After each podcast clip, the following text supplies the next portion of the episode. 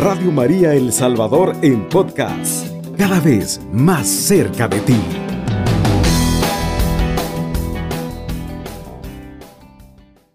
Claro, para comenzar siempre un saludo a todos los hermanos que me sintonizan a través de Radio María y comparten este, esta programación quincenal de justicia y libertad. Al mismo tiempo saludamos a la doctora Silvia de Benavides, quien me, quien me escucha frecuentemente y me comenta en la colonia Santísima Trinidad. También a los familiares de las personas detenidas que también me sintonizan y a veces se comunican con su servidor. Eh, a los familiares, por aquellos que no están en contacto, pues ya en estos días en los centros penitenciarios han estado recibiendo el kit de higiene para las personas privadas de libertad. Para los que no han estado en contacto, pues pueden accesar a la página de la Dirección General de Centros Penales donde informan y también en Facebook pues hay algunos eh, grupos de hermanos que se han organizado para estar pendiente de lo que sucede con sus familiares al interior de los centros. Pero en estos días he visto a muchas madres, muchos familiares, amigos llevando a los diferentes centros penitenciarios pues el kit de limpieza. Se siguen dando las denuncias por la falta de cumplimiento del contacto con los familiares a través de la visita familiar, mucho menos la existencia de la visita íntima. Eh, han habido denuncias conforme a las cuales se están permitiendo en forma selectiva, violentando el principio de igualdad, para que algunos sí puedan tener acceso a la visita, sobre todo en el centro penitenciario de La Esperanza, que tuvimos un percance en la semana pasada, que hubo un incendio en la zona de Maquila. Entonces, siguen llegando las noticias de aprobación selectiva de visitas al complejo penitenciario La Esperanza y en otros centros penitenciarios del país. Pedimos siempre a Dios que mueva los corazones de la administración penitenciaria para que progresivamente vuelvan otra vez a, dar cumplimiento a los derechos que la ley penitenciaria en el artículo 9 señala, al igual que la jurisprudencia, tanto de la Corte Interamericana como de la Corte Suprema de Justicia salvadoreña, que señala que el mantener los lazos familiares, los contactos progresivos con el mundo exterior a través de los familiares, la visita, la esposa, la compañera, la madre, los hijos, es muy importante para todo interno, para todo recluso. ¿Por qué? Porque eso le va permitiendo cumplir con el mandato constitucional de la incorporación a la sociedad. El mandato constitucional del artículo 27 y tercero que habla de dos aspectos, la reinserción, la reinserción, que es todo el tema de carácter laboral, y la reeducación. Pues estos dos componentes son de casi imposible cumplimiento si no hay un contacto de la persona privada de libertad con el mundo exterior. Entonces, animamos, invitamos, exhortamos, solicitamos encarecidamente a, a través de este programa a la administración penitenciaria para que una vez eh, transcurrido todo lo relativo a la, a la pandemia y a la cuarentena y teniendo en cuenta todas las medidas de, control sanitario y, y, de bioseguridad, pues que se vaya permitiendo paulatinamente la visita familiar y también la visita íntima. Bueno, antes de continuar con nuestro programa y después de estos saludos y de estos comentarios, haremos la oración que siempre acostumbramos para dar inicio a este programa. Y decimos, Señor, que eres fiel a la alianza y al amor con los que te aman y cumplen tus mandamientos, nosotros hemos sido injustos y nos hemos apartado de ti, perdiendo la libertad de los hijos de Dios. Escucha las plegarias de tu pueblo, que hoy te presentamos y te pedimos por todos nuestros hermanos privados y privadas de libertad en todos los centros penales del país, a Panteos, la Penitenciaría Occidental, los centros de detención menor, Isalco 1, Isalco 2, Las Granjas, Isalco 3. Te pedimos por todas las personas privadas de libertad en Ilopango, eh, en el complejo La Esperanza. Te pedimos por todas las personas privadas de libertad en San Vicente, por todas las personas privadas de libertad, por las mujeres privadas de libertad en San Miguel, por las personas privadas de libertad en Ciudad Barrios, en Gotera, en Usulután, en Jucuapa, por todas las personas privadas de libertad en Quesaltepeque. Señor, imploramos tu presencia en todos los lugares donde haya personas privadas de libertad, en El Salvador y en América Latina. Mitiga las penas, el desamparo, la desesperanza y la ausencia de los seres queridos. Infunde en su espíritu valor, consuelo, para que su dolor se cambie en gozo. Ilumínalos y fortalécelos con tu palabra, convencidos de que la verdad nos hace libres. Señor, que sepamos compartir los anhelos y esperanzas, las tristezas y desilusiones de quienes se ven limitados en su libertad, que aprendamos a conquistar la libertad de nuestro espíritu, que luchemos contra toda clase de opresión y que nunca limitemos de manera indebida la libertad de nuestro prójimo. Y que junto al dolor de cada uno de los privados de libertad esté siempre Nuestra Señora de la Merced, nuestra Madre, la Santísima Virgen María, la Bienaventurada, la Madre de Jesús, para acompañarnos, para acompañarlos en todas las penas, para animarlos con su mirada maternal. Amén. Excelente. Una vez hecha esta oración a nuestro Padre Celestial, quiero compartir con ustedes también que hoy por la mañana, haciendo mis oraciones matutinas, pues me impactó, porque este programa pues lo voy preparando poco a poco y siempre estoy en la disposición de estar abierto a lo que el Espíritu, a lo que el Espíritu Santo me inspira y dije, pues hoy voy a hablar con los hermanos un poco en relación al Evangelio. Algunos lo escucharon, probablemente otros no lo han escuchado y de acá daremos pauta luego a nuestro tema, que es el tema el sentido de la adversidad y este Evangelio nos cae como anillo al dedo, como anillo al dedo. El Evangelio está tomado de San Marcos capítulo 8, versículos del 22 al 26. En aquel tiempo Jesús y sus discípulos llegaron a Bethsaida, que es una de las ciudades recientemente descubiertas por los arqueólogos en, en Israel. Y le trajeron a un ciego pidiéndole que le tocase. Maravilloso. El milagro, hay otros milagros que no funcionan eh, así. Por ejemplo, con el centurión, Jesús solo dijo las palabras y la niña quedó curada. En cambio, en este caso, eh, Jesús, pues en un gesto de, ternura y de profundo amor hacia el ciego, eh, lo toca y lo saca de la aldea, llevándolo de la mano, le untó saliva en los ojos, le impuso las manos y le preguntó. Miren qué pregunta más interesante que vale la pena que nos la formulemos constantemente. ¿Ves algo? hermano, hermana de Radio María que me escuchas, esta pregunta es también para ti, para mí, para todos. ¿Ves algo? ¿Qué estamos viendo? ¿Hemos visto algo? Levantando los ojos dijo, veo hombres, me parecen árboles, pero andan. Todavía no tenía una visión nítida. Le puso otra vez las manos, segunda vez, segunda vez que el Evangelio narra que Jesús los toca, le puso otra vez las manos en los ojos, el hombre miró estaba curado y veía con toda claridad. Jesús le mandó a casa diciéndole que no entrase en. Hermanos, este pasaje evangélico nos muestra un día más la cercanía y la misericordia de Jesús con los que acuden a Él. Hoy es un ciego, otras veces es un leproso, otras veces es una mujer con hemorragia.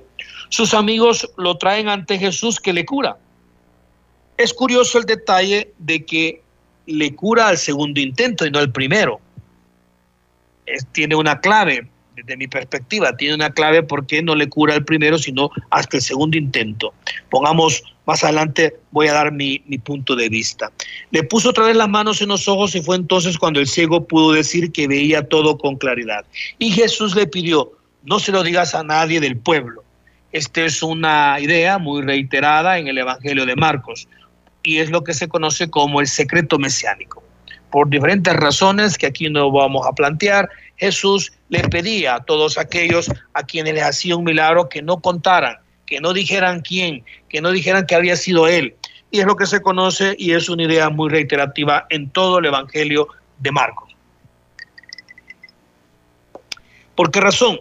Bueno, los expertos en el Evangelio dicen que Jesús lo hace, hace esta petición para que el pueblo no lo tomase ante todo y sobre todo como un milagrero, que no se quedaran en el signo, que no se quedaran en el hecho del milagro, sino que trascendieran más allá, que, se, que pudieran trascender, eh, pudieran ir al fondo y ver precisamente al que hace los milagros, que Jesús deseaba que lo aceptasen por su manera de ser, por sus palabras, por su mensaje, por su buena noticia, por la amistad que Él nos ofrece.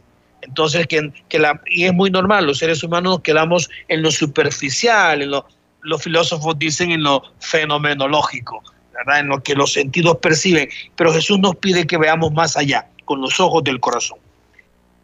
Algo bien interesante de este evangelio del, del, del ciego de Bethsaida es que la inmensa mayoría de nosotros, los que están escuchando este programa, para usted que viene en su vehículo ya rumbo a su casa y ese tráfico que se hace por Radio María, ahí por la bajada de los planes, llegando al círculo estudiantil, por el Zapote, por todo el Boulevard de los Héroes, por el Boulevard Venezuela, usted que viene oyéndonos y casualmente nos ha sintonizado, pues la inmensa mayoría de nosotros no hemos nacido ciegos, gracias a Dios.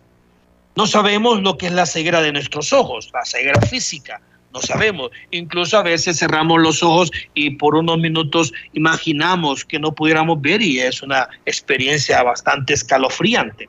Pero tenemos que reconocer que en las cuestiones más importantes de nuestra vida, como saber de dónde venimos, hacia dónde vamos, qué tenemos que hacer para encontrar la felicidad ante las distintas circunstancias de la vida, qué valores vivir y qué valores no practicar, ante esas interrogantes, pues sufrimos ceguera.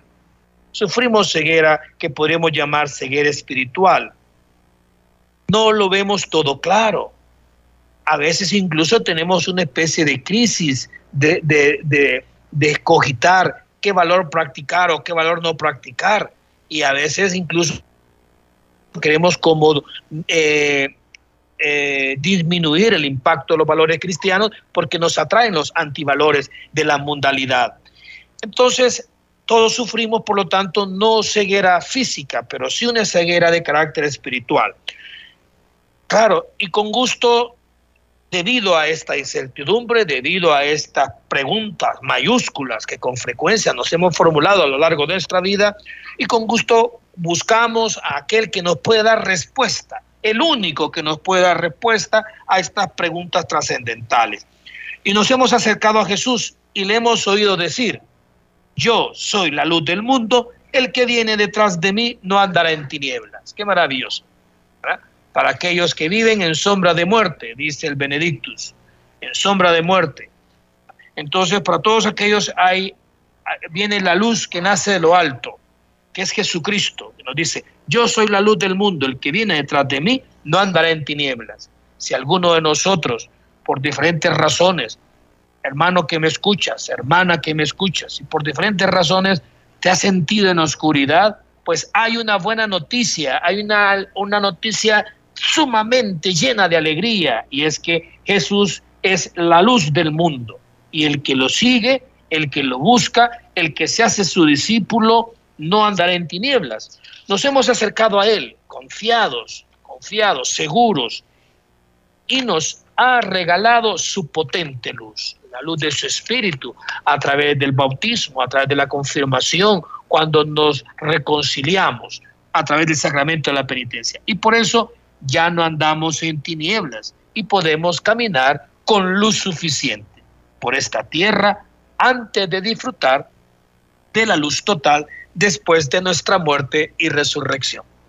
Qué maravilloso, hermanos, el Evangelio que este día se ha proclamado en todas las iglesias del mundo entero, en la liturgia de la palabra de la Iglesia Católica a nivel universal. Pues vamos a una pausa, por favor, no nos deje, siga sintonizándonos porque esta es la radio de María, este es el corazón de nuestra Santísima Madre, de donde brotan estas ondas de amor maternal hacia todos nosotros. Volvemos en unos minutos.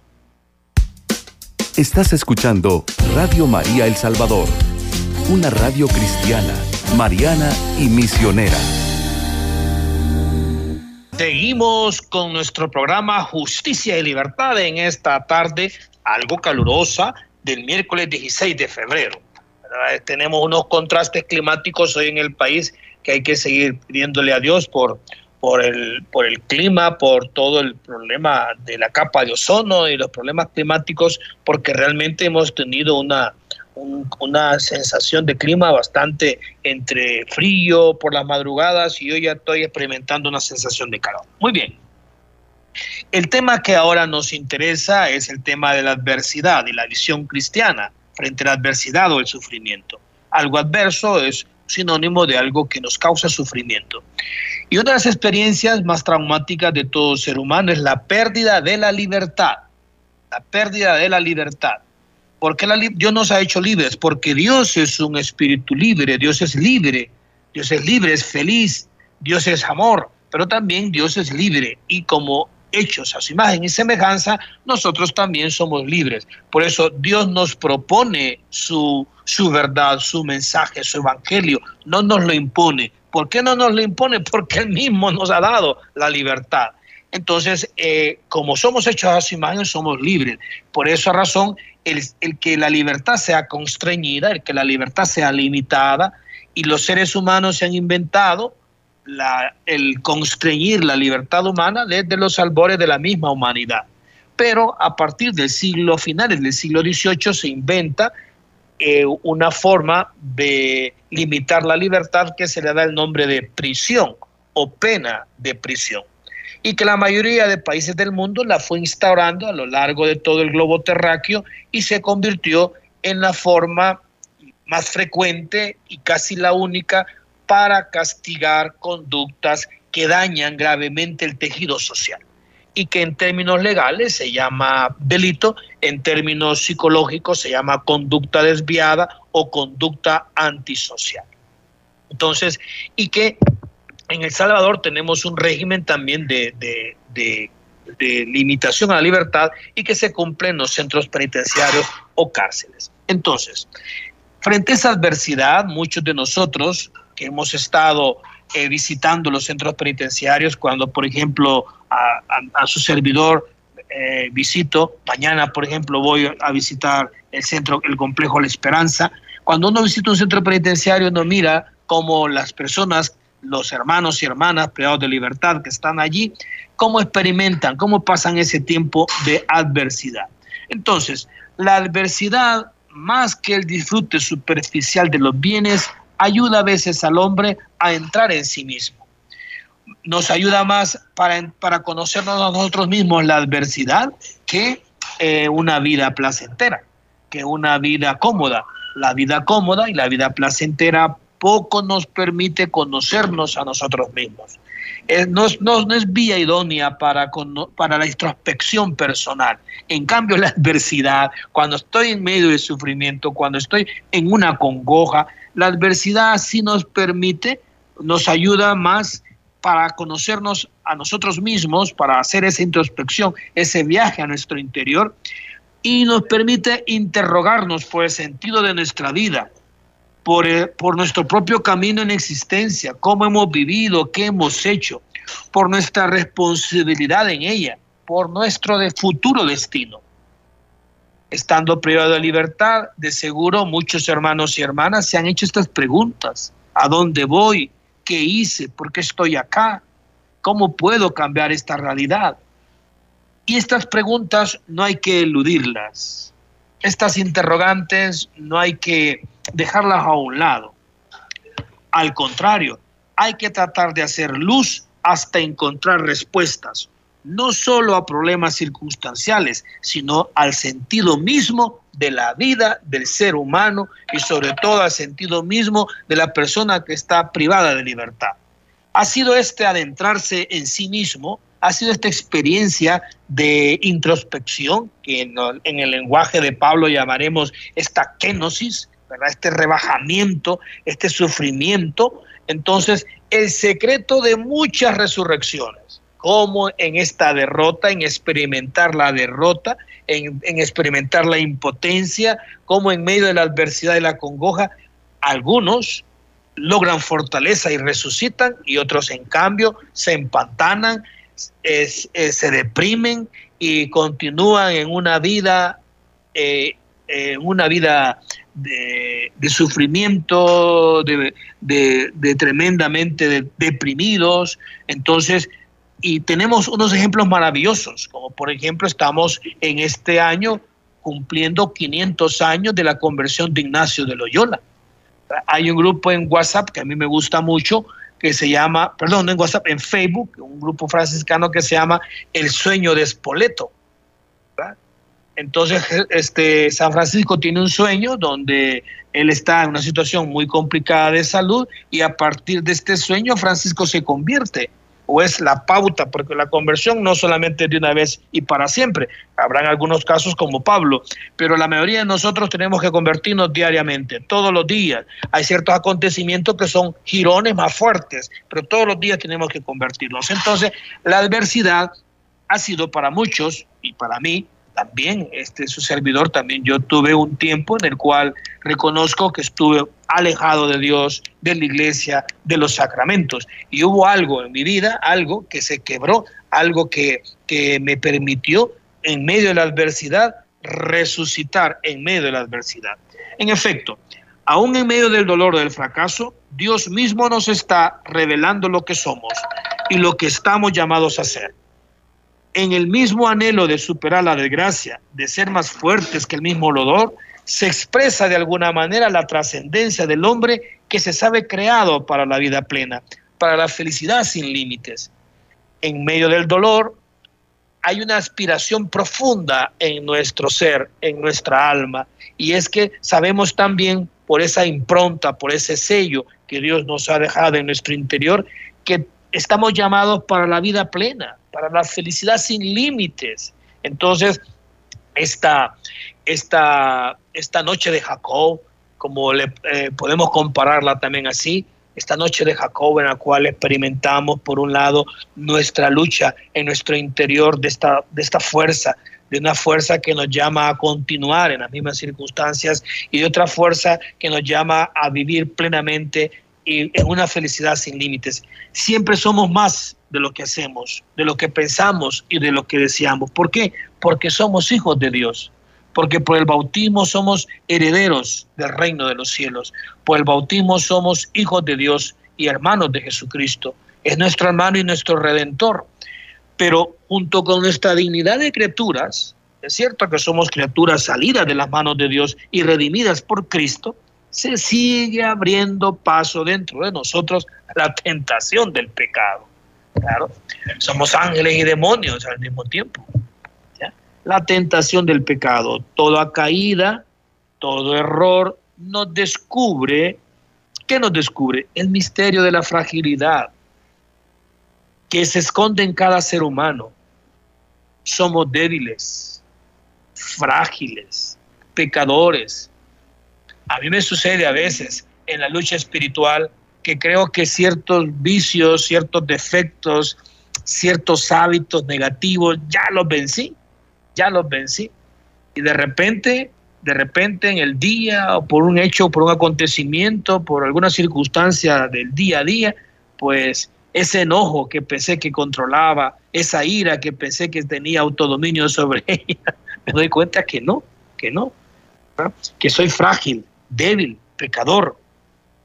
Es esta una triste condición de nuestra pequeñez de criaturas, que es preciso reconocer y tener siempre en cuenta. En estos días San, San Bernardo recomendaba eso. El reconocer constantemente esta situación muy propia de que no es que eh, soy una persona superior y que tengo dones excepcionales, una gracia excepcional. Probablemente habrán hermanos que sí lo tienen, pero en, el común de los mortales, en el común de los cristianos y católicos que yo conozco, pues somos personas en conversión permanente, en, en, una, en una conversión de ponernos diariamente en la presencia de Dios, que no tenemos logrado, que no hemos obtenido el pasaje final, y mientras estemos en este peregrinar, pues estamos siempre en esa expectativa, velando, velando, para que el Señor siempre nos dé su gracia de poder vivir eh, confiadamente en su presencia. Esta fragilidad propia de la condición humana está reclamando a Dios como fundamento firme de nuestra vida. Ahí dice el Salmo 41, ¿verdad? como la sierva anhela las corrientes de agua. Si mi alma te busca a ti, Dios mío, mi alma está sedienta de ti, como tierra reseca, agostada sin agua. Entonces, esta fragilidad propia de la condición humana está reclamando a Dios como fundamento firme de nuestra vida. Entonces hay una voz interior que nos dice, busca a Dios, busca su rostro.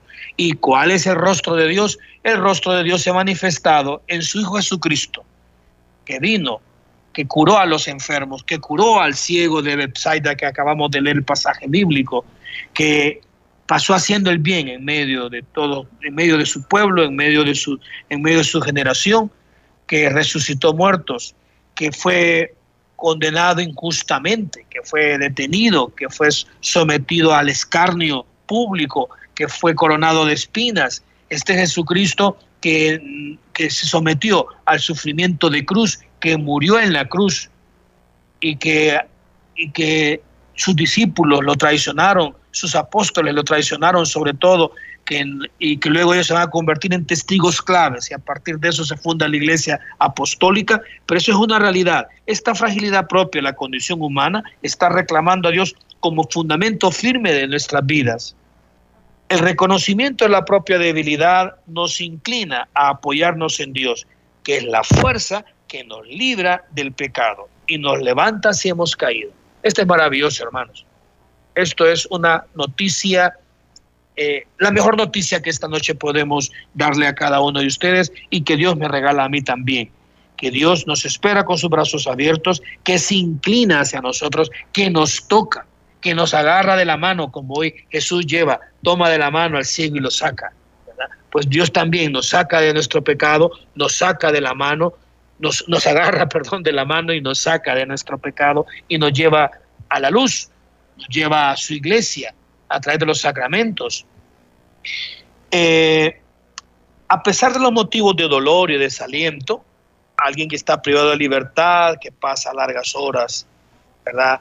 Encerrado desde las seis de la tarde a las seis de la mañana en la celda y los que están en, en los centros de máxima seguridad o de régimen de, de detención eh, en régimen de detención especial, pues estas personas pasan la mayor parte del día, las 24 horas, pues aislados totalmente.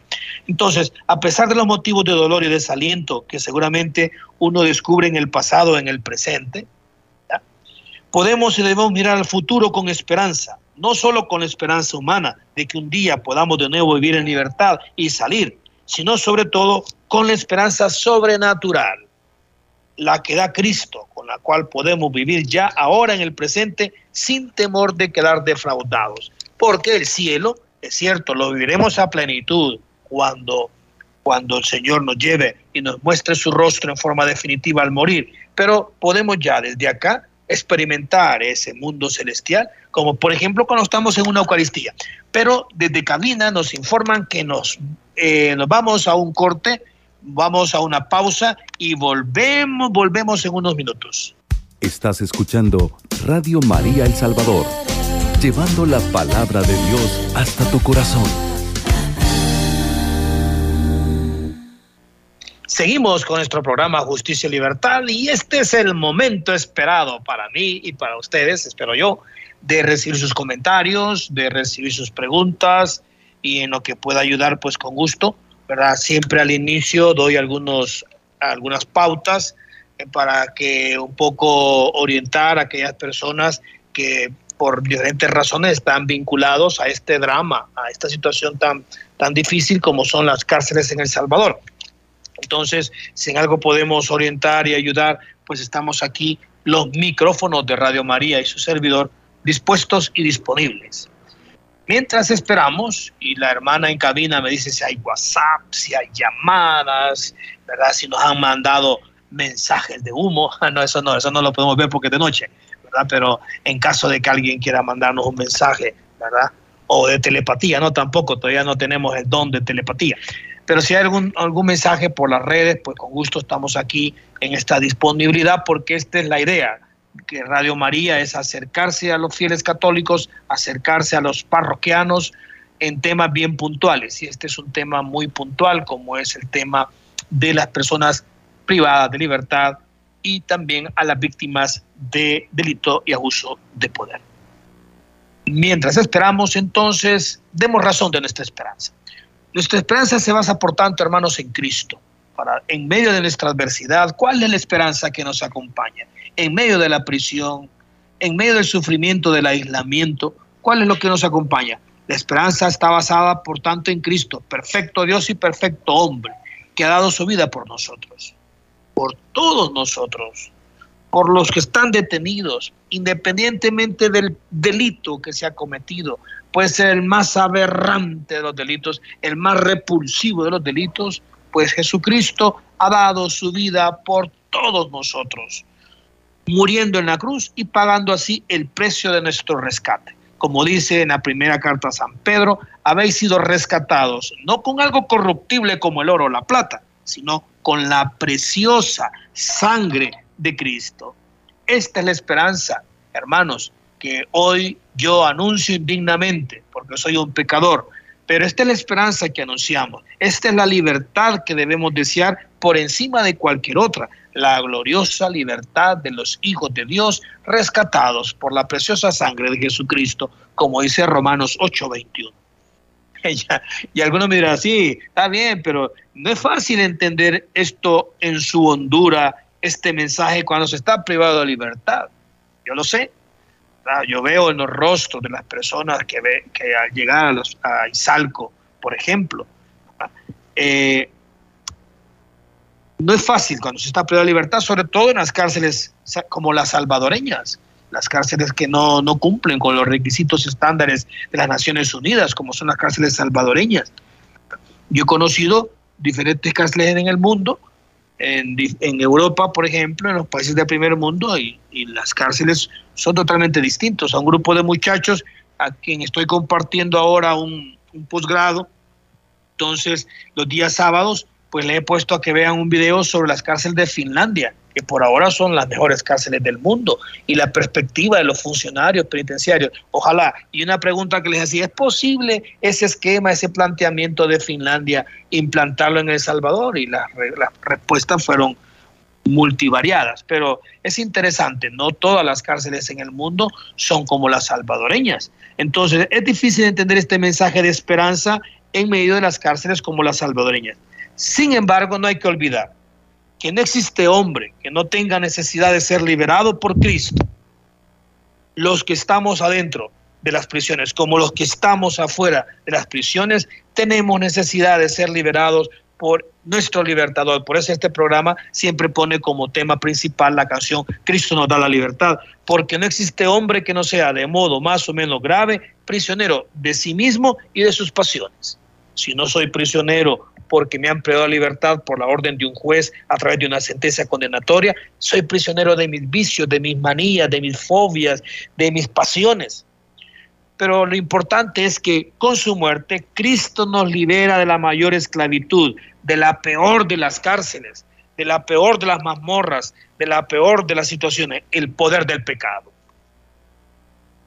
Como lo expresa Juan 8:34 esta gozosa liberación espiritual que se obró en nuestra alma por primera vez con el bautismo, se renueva cada vez que nos acercamos con confianza al santo sacramento de la penitencia, fuente de paz y de libertad en Cristo.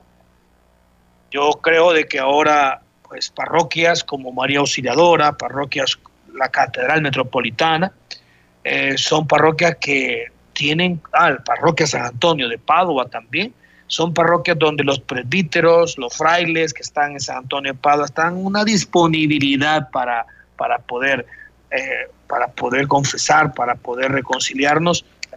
Los hermanos que están empleados de libertad sí tienen esa dificultad, porque ahora si no hay permiso para la visita familiar, mucho menos para las iglesias que puedan ingresar, claro, siempre hay ciertas, ciertas predilecciones, cierta selectividad, y sí, alguna que otra iglesia que no es la católica, sí parece que está entrando.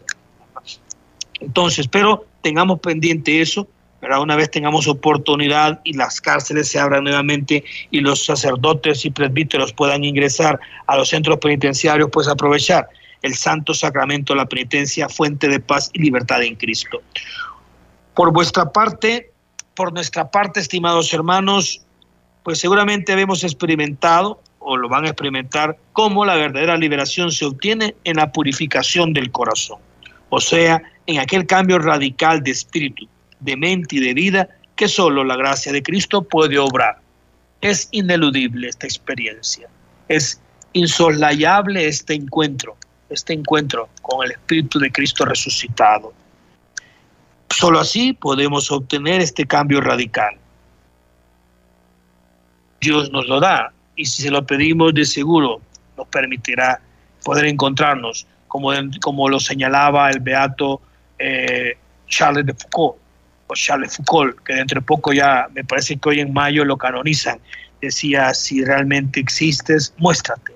Era, un poquito eh, exigente, hasta parece falta de respeto, pero en su desesperación, porque miraba cómo su vida se iba desgranando sin sentido, él exclamó, si existes, muéstrate.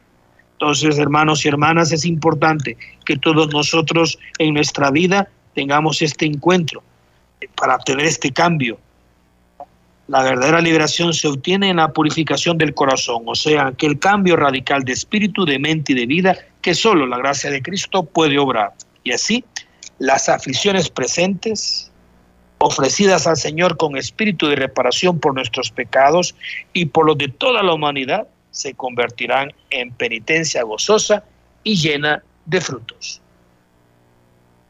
No nos olvidemos, hermanos, estoy comentando, estoy haciendo estas referencias del tema, pero este es el espacio de los comentarios que ustedes vamos a hacer ese feedback hacia el programa. Ya varias varios programas que no, no tenemos una llamada, no tenemos un comentario ni un WhatsApp. Entonces hago esa, porque eso alegra al conductor y también se cumple con el objetivo que tiene este programa y con el cual fue propuesto a Radio María, que sea un espacio de diálogo sobre las preocupaciones de las personas que tienen a familiares, a vecinos, a cercanos en los centros penitenciarios del país. Cristo, hermanos, quiere estar también entre nosotros. Lo afirma él mismo de manera explícita en la descripción del juicio final, cuando dice a los bienaventurados, estaba preso y vinisteis a verme. Mateo 25, 39. Estaba preso y vinisteis a verme. La iglesia, desde la más remota época, ha entendido este mensaje y fue la iglesia católica la que incluso en en, en edad media, en edad moderna, pues siempre ha tenido un equipo de pastoral dedicado a la visita a los presos. Órdenes religiosas como los mercedarios, por ejemplo, como los eh, trinitarios, pues se crearon para tener este contacto cercano con los detenidos, con los privados de libertad. Ha sido un espacio privilegiado de la evangelización, dando cumplimiento al mandato evangélico, estaba preso y viniste a verme. dice hermana que tenemos un mensaje, vamos a ver. Así es, nos escribe terminación 2931 y nos dice buenas noches. Usualmente escucho su exposición en la que además de tratar el componente siempre su apoyo cristiano. Gracias al Dios. Jesús, no tengo a nadie en alguna cárcel. Saludos. Muchas gracias. Gracias por su comentario, hermano o hermana. Pero hay que reconocer algo. Que no tenemos a nadie en una prisión, pero que, ya lo decía Juan Pablo II, no hay ser humano, no hay hombre o mujer que no tenga necesidad de ser liberado por Cristo.